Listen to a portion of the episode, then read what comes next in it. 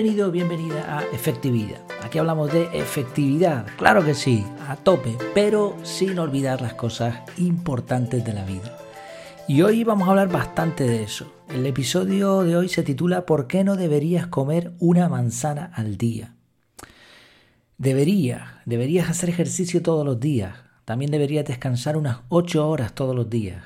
Deberías meditar todos los días y leer también. Y no te olvides de escribir un diario y de anotar tus agradecimientos. Deberías decirle algo bonito a tu pareja todos los días. Y todos los días deberías completar una acción que te acerque a tus objetivos. Deberías mantener tu higiene personal todos los días. Y hacer la cama también y sacar la basura. Y deberías ayudar a tus hijos con los deberes todos los días. También deberías dedicar un poco de tiempo a organizar las próximas acciones y también a revisar tus bandejas de entrada. Deberías, deberías, deberías deberías comer una manzana al día. Pues no, no se puede. No hay ser humano en la Tierra que sea capaz de cumplir con tantas cosas en el mismo día. Literalmente no hay tiempo para tanto deberías en 24 horas. Que sí, que todos los consejos estos están bien. El problema es que hay tantas cosas buenas y bonitas y atrayentes por hacer que necesitaríamos días de 48 horas.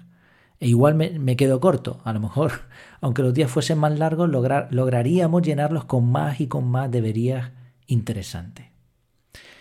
¿Es esto productividad?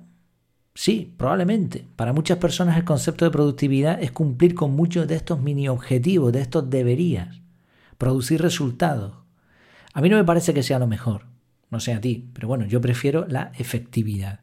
Y aunque son palabras parecidas, hay, hay matices. La efectividad es la mezcla ideal entre conseguir objetivos y gastar pocos recursos. Conseguir objetivos, no simplemente hacer deberías. Y estoy convencido de que una vida saturada de estos deberías te consume los recursos más valiosos que tienes, tu tiempo, tu atención y tus energías. Esta es una de las diferencias fundamentales entre productividad y efectividad. Tú puedes producir mucho, pero ¿a qué coste? Mientras que efectividad es producir resultados, pero gastando poco. Y gastando poco, a veces gastando también poco tiempo, gastando poca atención, enfoque, energías, etc. Pero más allá de esto, como decíamos al principio en la introducción, efectividad sin olvidar las cosas importantes de la vida. Si al final del día has hecho, has cumplido, ¿no? Has chequeado ahí tus 300 deberías, está perfecto. Eres un máquina, un crack. Pero la cuestión es si te fuiste a la cama con la sensación de haber tenido un buen día de haber hecho algo importante, de haber crecido como persona, de haber hecho el bien.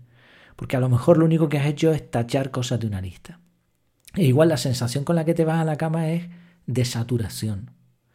Y fíjate lo curioso, para seguir viviendo no necesitas una manzana al día, ni tampoco te vas a morir si no escribes tus tres agradecimientos del día.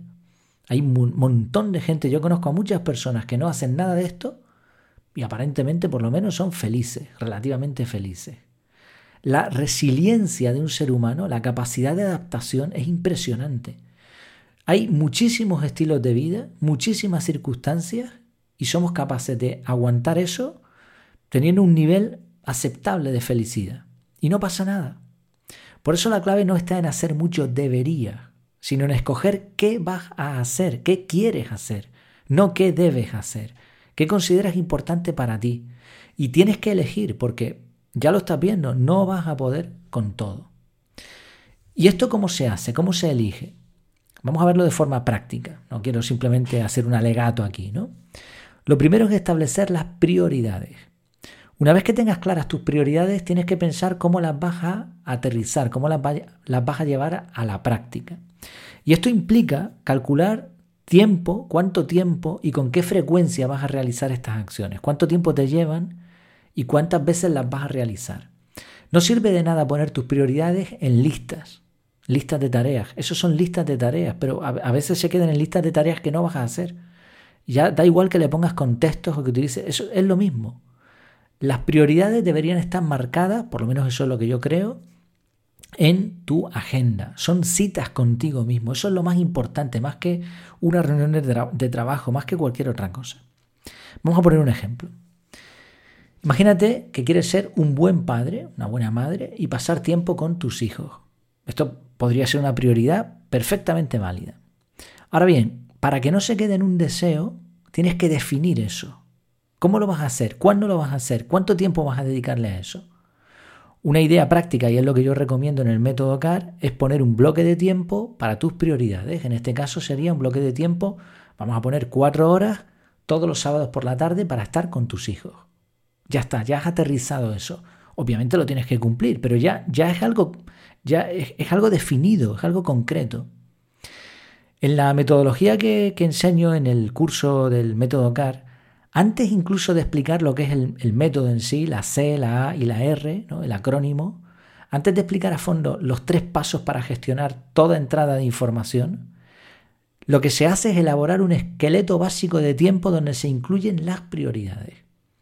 Y ahora, para eso, no solamente se mete esos bloques como hemos visto en el ejemplo hace un momento, sino también otros bloques que cubren diferentes áreas. Ritual mañanero, para eso vas a tener que decidir qué actividades vas a realizar y también tienes que calcular a qué hora te acostarás y cuánto tiempo necesitas antes de acudir a tu primera cita del trabajo. Eh, primera cita del día, ¿no? Que puede ser, perdón, puede ser mm, trabajo, puede ser instituto o otras cosas. Un ritual estándar podría durar una hora incluyendo el desayuno. Así este bloque de tiempo, ¡pam!, lo metemos. Ritual de apagado, lo mismo, pero al contrario, las actividades que vas a hacer antes de dormir. Obviamente vas a tener que tener, vas a tener en cuenta, vas a tener que tener en cuenta, ya redundancia aquí, a qué hora quieres acostarte o tienes que acostarte de tal modo que descansen entre 7 y 8 horas y te dé tiempo después al ritual mañanero.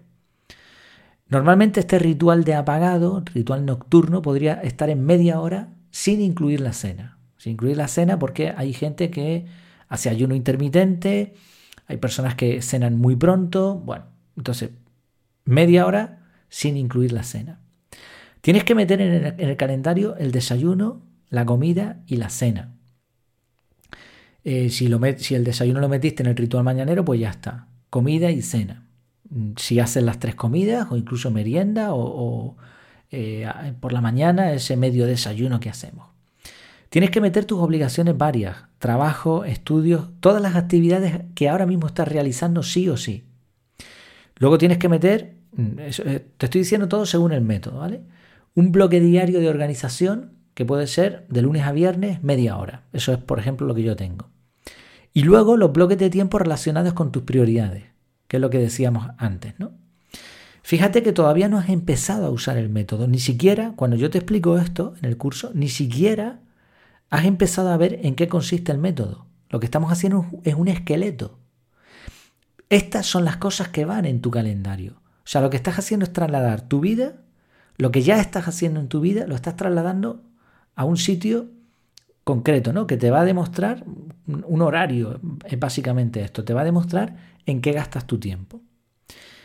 No hemos añadido ni un solo bloque adicional, no hemos gestionado eh, correos electrónicos, tareas, cuestiones de trabajo, no has empezado a usar el método CAR.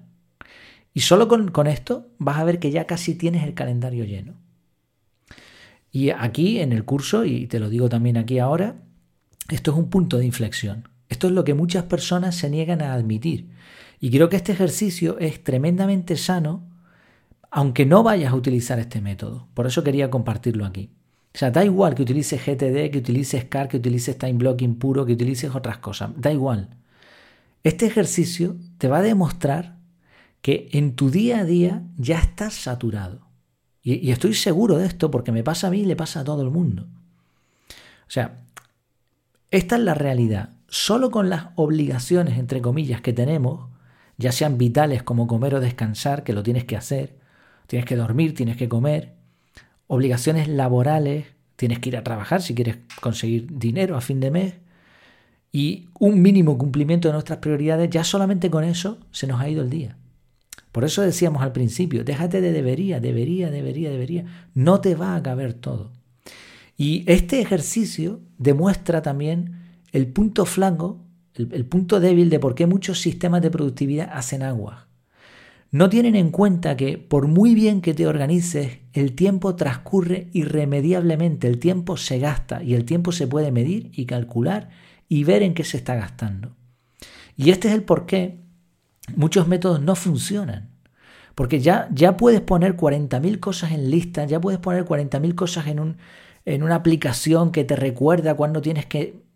Está bien, todo eso está muy bien, pero ¿te has parado a calcular si todo eso te cabe? Si te cabe en el tiempo que tienes, tú tienes 24 horas. Es, es como un presupuesto. Imagínate, cobras 1.000 euros y tienes este gasto, este gasto, este gasto, este gasto. Bueno, pues tú tendrás que ver, sumar lo que ingresas y restar lo que gastas. Y vas a ver si te sale positivo, superávit o déficit.